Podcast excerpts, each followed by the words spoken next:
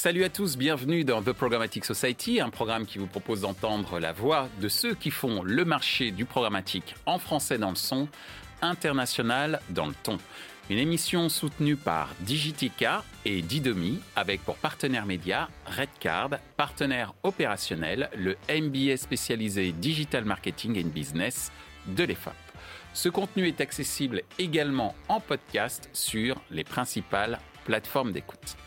Cette semaine, notre thème est le suivant. Le contenu positif au service de la performance marketing. Transparence, sécurité, développement durable, la responsabilité sociétale des entreprises est aujourd'hui plus que jamais omniprésente dans le discours des marques.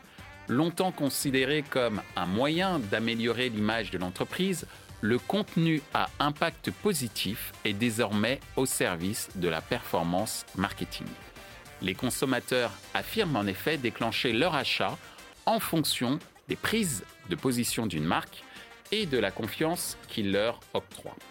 Afin de mieux comprendre l'impact du contenu positif sur la performance marketing, nous demanderons à nos invités à quel type de performance marketing peut-on prétendre lorsque l'on fait du contenu positif?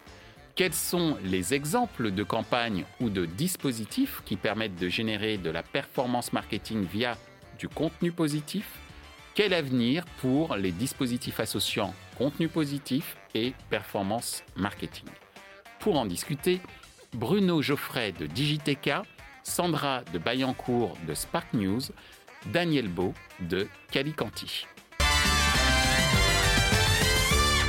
Bonjour Sandra. Bonjour.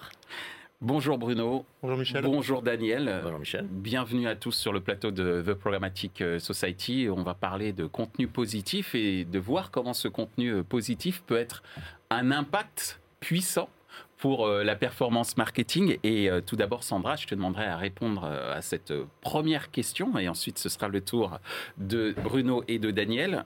Contenu positif au service de la performance marketing, ça évoque quoi pour toi?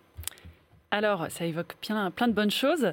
par contre, je vais reformuler un petit peu, puisque le contenu positif, je pense que parfois ça peut être perçu de façon un peu péjorative.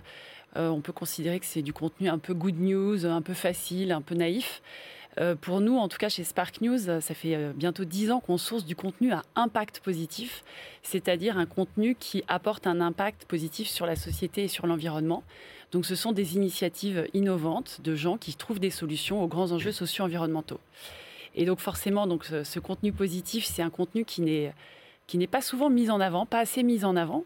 Donc moi, je suis ravie que, la, que le marketing euh, s'intéresse à ces contenus-là, euh, sachant que nous, la finalité de, pour nous, l'enjeu, c'est que ces contenus soient mis en avant pour montrer les nouveaux modèles socio-environnementaux que tous ces acteurs de terrain développent dans leur quotidien.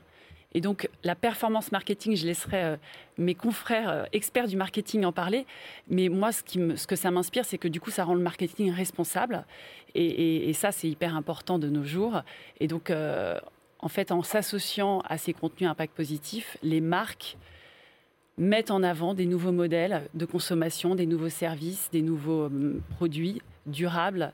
Euh, et, ça, je pense que c'est euh, essentiel dans les tendances de marketing aujourd'hui. Donc, ça permet de réinventer un petit peu le marketing et de lui donner un sens et une responsabilité.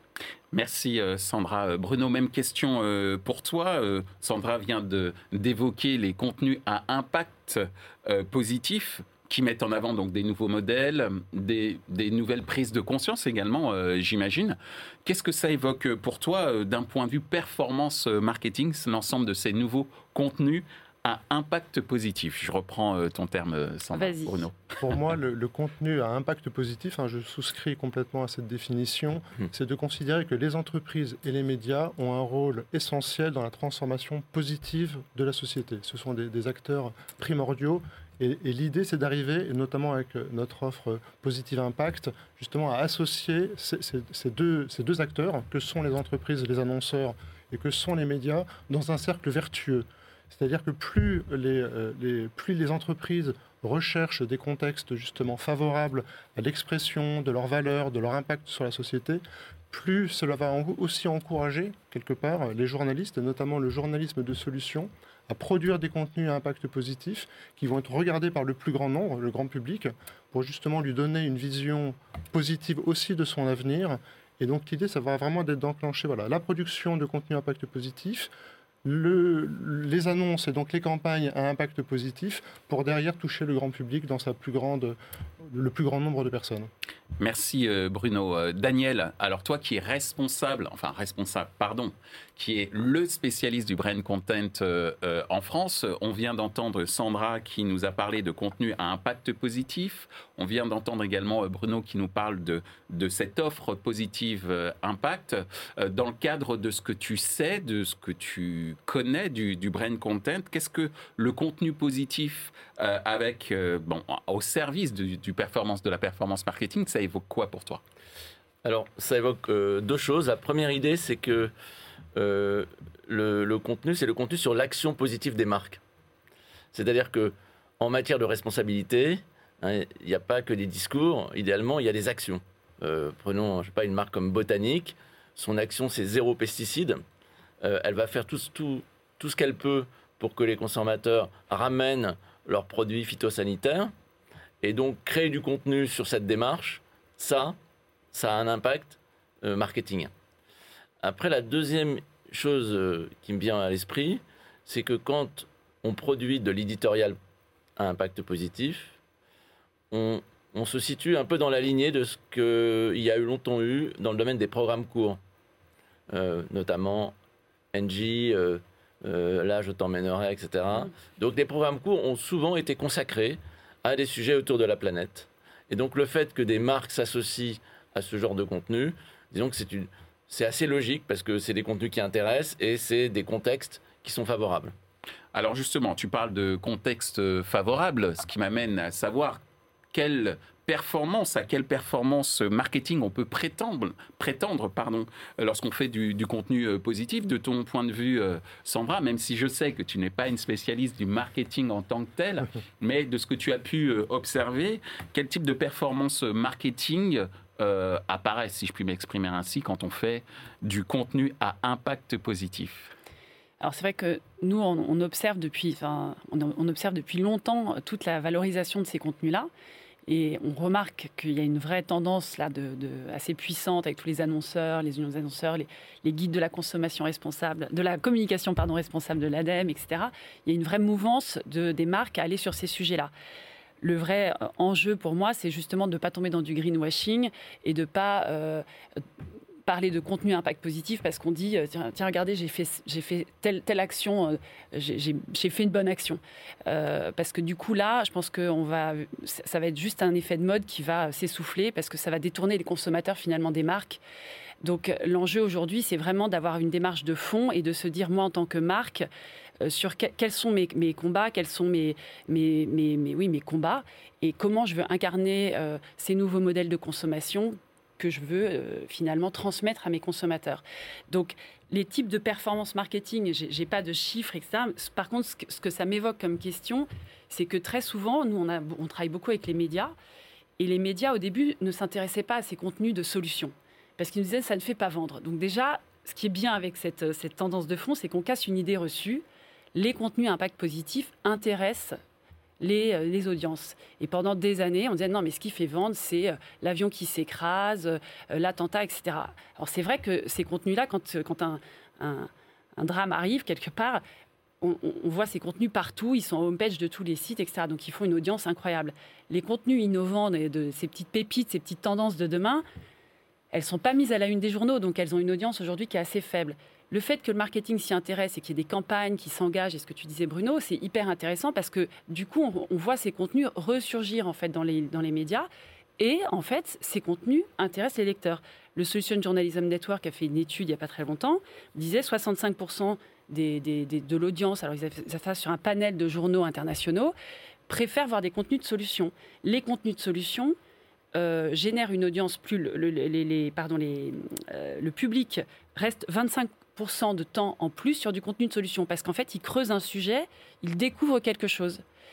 Et nous, les, les, les retours d'expérience que je peux vous partager ici, ce pas des retours d'expérience de marque, mais c'est des journaux qui nous disent, grâce à ces suppléments de solutions qu'on a fait ensemble, on a découvert des nouvelles audiences.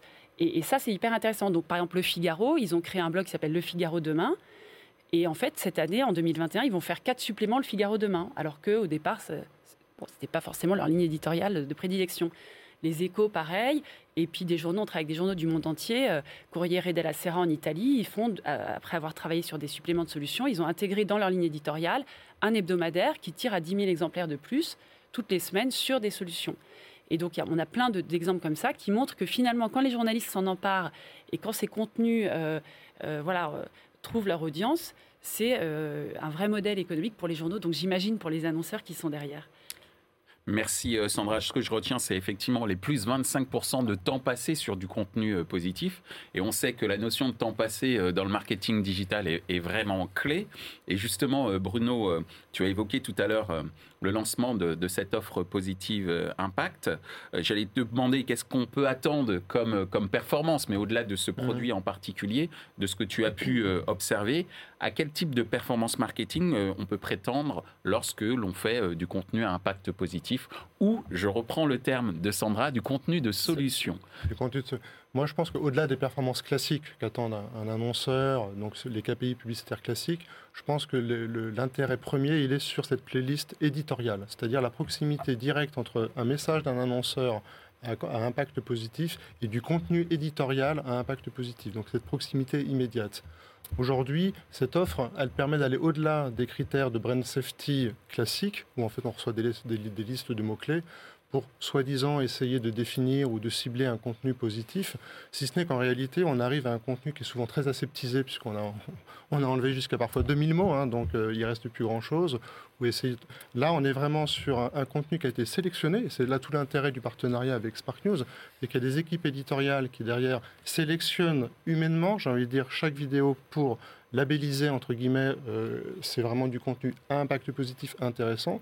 On peut parler du cancer du sein, c'est aussi euh, un, ça peut être un contenu impact positif si on va dans la, dans la solution, dans la recherche. En revanche, ça va être filtré par un critère de brand safety. Mmh. Alors qu'une entreprise peut tout à fait, euh, comment dire, promouvoir ou s'intéresser à, à, ce phénomène de société qui concerne les femmes disant ben non, c'est, bien sûr que ce contenu-là peut, avoir du sens pour moi. On l'a déjà, on l'a vu d'ailleurs euh, pendant le confinement où des contenus sur Internet, en tout cas d'un point de vue marketing et publicitaire, qui parlaient du coronavirus, ont été euh, vus comme euh, des contenus qui n'étaient pas en phase avec les attentes des annonceurs, alors que c'était des contenus positifs. Absolument. Et du coup, ces, ces, playlists, elles sont faites en fait, on, on prend chaque campagne et on fait une playlist sur mesure, dédiée en fonction de la problématique de, de l'annonceur.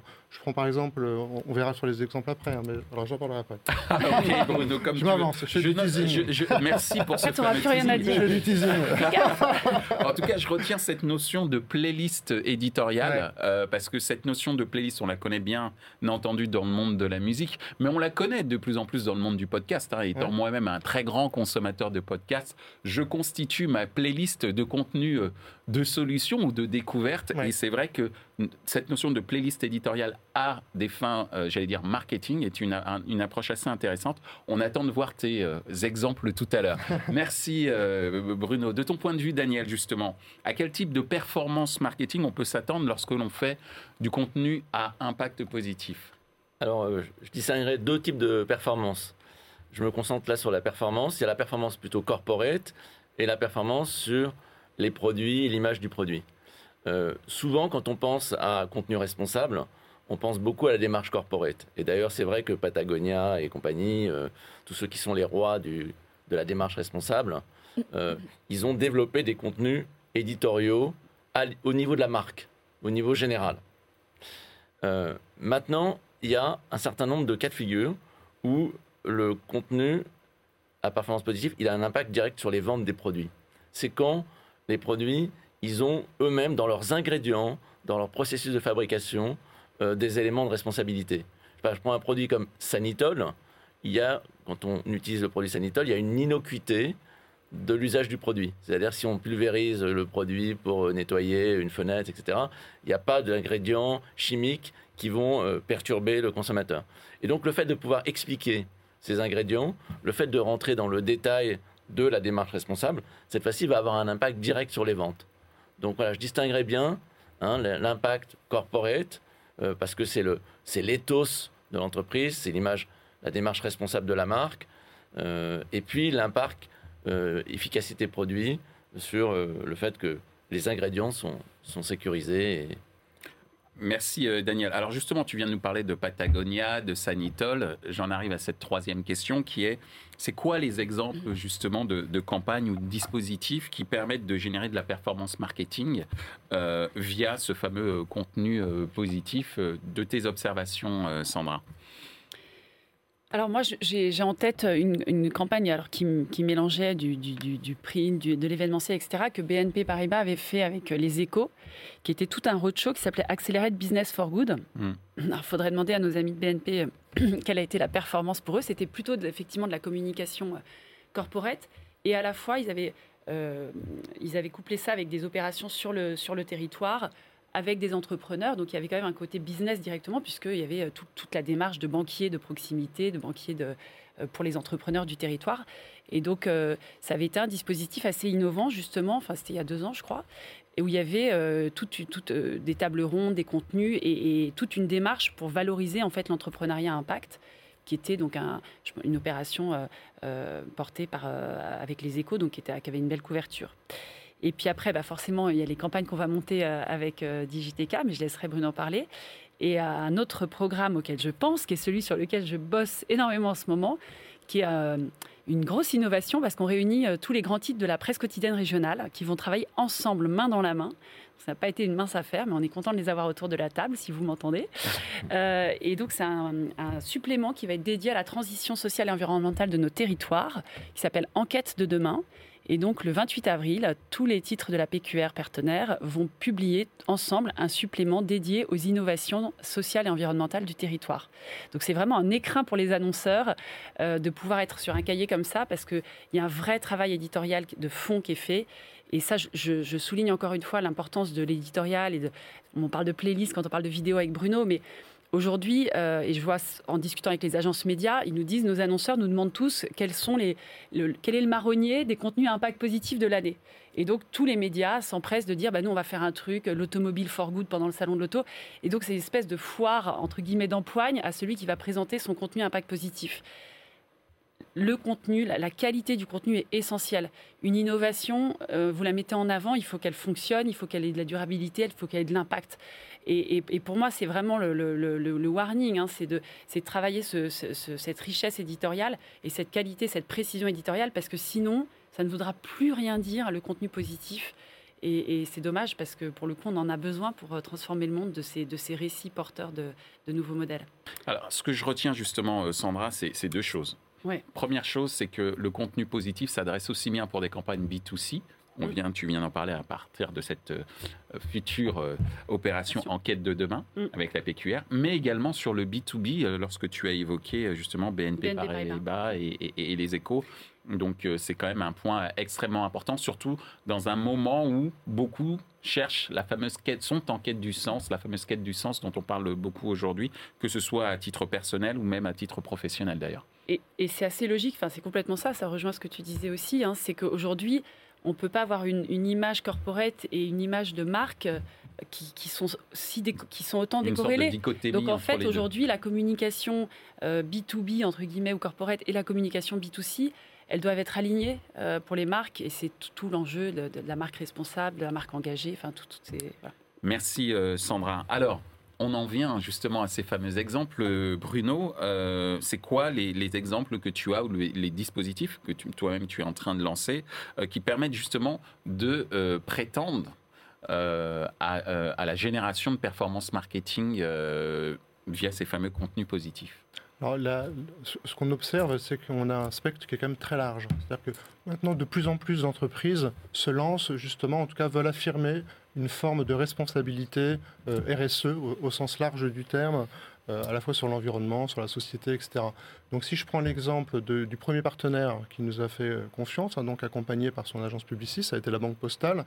La Banque Postale a été séduite par l'offre. Pourquoi? Parce qu'elle veut affirmer son, son, côté citoyen. Donc elle veut affirmer son, sa citoyenneté. Et donc, on a euh, du coup euh, constitué une playlist qui lui permet justement de communiquer sur ses produits avec cette proximité immédiate sur la citoyenneté. Mais finalement, sa campagne présentait ses produits. Elle voulait, ce qu'elle voulait, ce qu'elle recherchait avant tout, c'était la proximité éditoriale et donc l'écran éditorial euh, de vidéos engageantes en termes de, en termes de citoyenneté.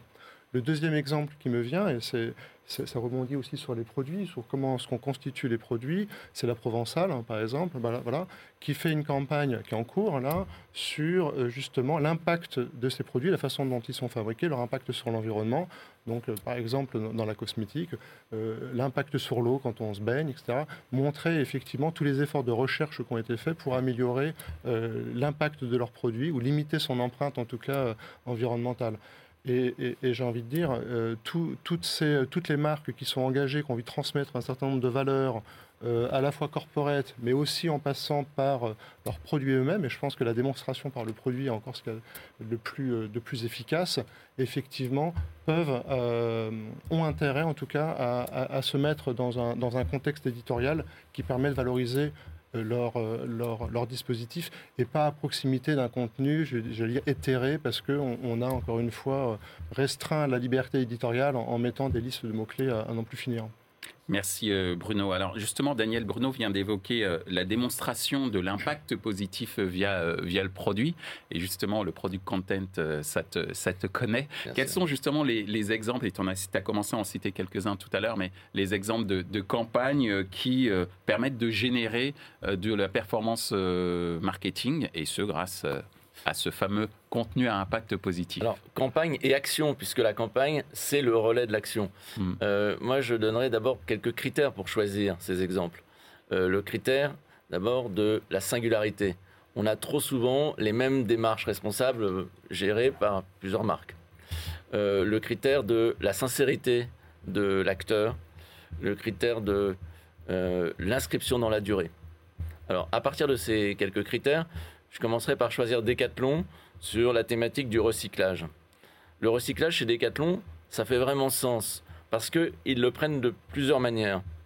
Euh, ils ont par exemple une action euh, annuelle, euh, il s'appelle le Trocathlon, qui favorise le fait de revendre des objets d'occasion. Mm. Mais ils ont aussi des ateliers de réparation. Et ils sont ils y vont pas de main morte sur ce sujet-là. Ils ont des vrais ateliers, ils ont tout un, un dispositif. Donc, le recyclage et Decathlon. Et quand on pense à une entreprise responsable, on pense vraiment bien à Decathlon. C'est parce qu'ils le, le, prennent de différentes manières. Euh, Fleury Michon, ce qui est intéressant dans la démarche, euh, venez vérifier. Ils ont d'abord appliqué au Surimi, puis à d'autres, c'est que c'est une inscription dans la durée. Ça a duré plusieurs années. Ils ont, ils ont mis le paquet, ils ont été à fond. En tout cas, je retiens en tout cas ce fameux SSD qui n'est pas un disque dur, mais euh, singularité, sincérité, durabilité en ce qui concerne l'utilisation, en tout cas la démarche dans la création de contenu euh, positif. On en arrive à notre dernière question et là je vous demanderai de répondre assez rapidement. Euh, c'est quoi l'avenir des dispositifs qui associent à la fois contenu positif et objectif de performance marketing de ton point de vue, Sandra? Bah, L'avenir, c'est justement d'avoir un marketing de préférence, un marketing responsable où la marque est complètement alignée. Enfin, le fait de, se, de, se, mettre à proximité de ses contenus et de valoriser ses propres contenus, ça fait faire un, chemin euh, euh, de transformation qui est, essentiel aujourd'hui pour les marques et pour la relation aussi des marques avec leurs consommateurs, quoi, de pas pousser à la surconsommation, mais avoir une consommation adaptée à son besoin, euh, de, valoriser des services durables, des produits durables. Euh, de valoriser du circuit court. En fait, ça a un impact qui est énorme dans l'entreprise parce que si le marketing euh, porte ces sujets d'impact, du coup, tout le, tout le métier de l'entreprise, les achats portent les sujets d'impact. Enfin, chez Danone, c'est stratégique. Alors, le patron a la vision et annonce entreprise à mission et, toute la vision de Danone.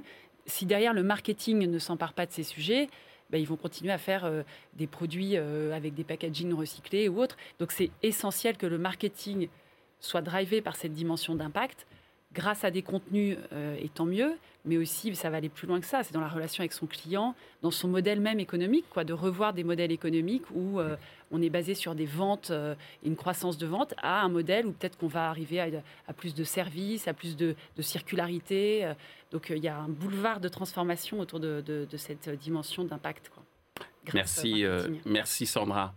De ton point de vue, Bruno, c'est quoi l'avenir des dispositifs qui associent contenu positif et performance marketing moi, je, je, reviendrai sur cette quête de sens que tu as évoquée. Je pense que maintenant, c'est même plus une option, c'est une nécessité. Donc, je pense que c'est la responsabilité finalement individuelle de chacun, donc, euh, et, en, priorité, j'allais dire des marques et des médias, mais aussi de, chacun de nous, dans une démarche sincère et durable, euh, pour le faire à la fois pour notre génération puis toutes les générations à venir. Moi, moi j'ai envie de dire, ça, il faut que ça soit durable. Il n'y a pas le choix. Et donc, il faut que ça soit sincère et durable. Et c'est pour ça que c'est en tout cas dans, cette, euh, dans cet état d'esprit que nous, on, veut le faire sérieusement, pas de greenwashing, pas de, pas de marketing, j'allais dire au sens négatif du terme, mais un, marketing stratégique plutôt visionnaire en se disant, voilà, il faut qu'on accentue cet impact, qu'on accentue cette, cette, cette, prise de conscience et ces actions et pour, pour, pour les générations suivantes. Merci euh, Bruno. Daniel, ton point de vue sur euh, l'avenir euh, concernant les dispositifs qui associent contenu positif et objectif de performance marketing? Ben, C'est surtout sur les, démarches responsables.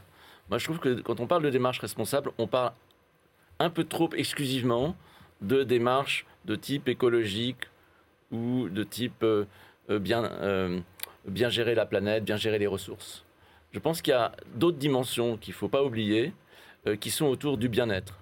Et notamment, les entreprises, elles ont un rôle en ce qui concerne euh, leur empreinte esthétique. C'est-à-dire que si les villes sont défigurées par euh, des pharmacies qui sont devenues aujourd'hui, je ne sais pas si vous avez vu les, vitrines des pharmacies, c'est souvent très criard dans des quartiers touristiques. Donc, les, boutiques sont des, éléments, mais également le bien-être des gens. Euh, je vais vous donner un, exemple. Euh, l'éclairage des bureaux est géré beaucoup en fonction de la question de l'énergie consommée. Or, euh, du coup, ça donne des plafonniers avec une, lumière unique et, un, mal-être dans les bureaux. On se mm. rend compte, en étant chez soi en télétravail, qu'on peut jouer sur plusieurs types d'éclairage, qu'on peut beaucoup plus profiter de la lumière du jour, etc. Donc, arrêtons d'avoir uniquement comme indicateur de la responsabilité la consommation énergétique. Prenons en compte d'autres paramètres qui sont peut-être plus qualitatifs, qui sont peut-être moins mesurables, qui sont d'ailleurs plus féminins, qui sont le bien-être. Eh bien, euh, c'est toi qui le dis. Hein. Je pense que le bien-être est universel. oui. Mais bon.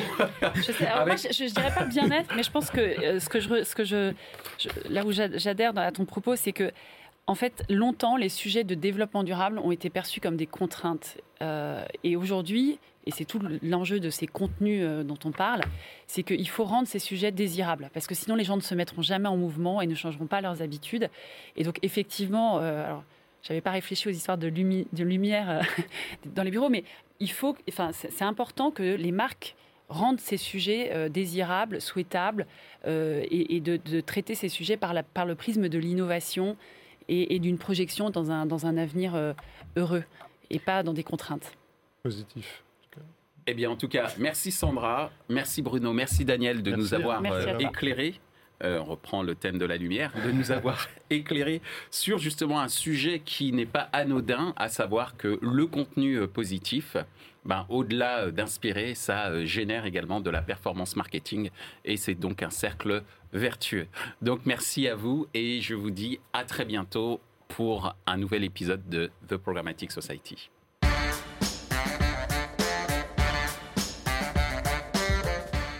Ainsi s'achève ce débat autour du contenu positif au service de la performance marketing.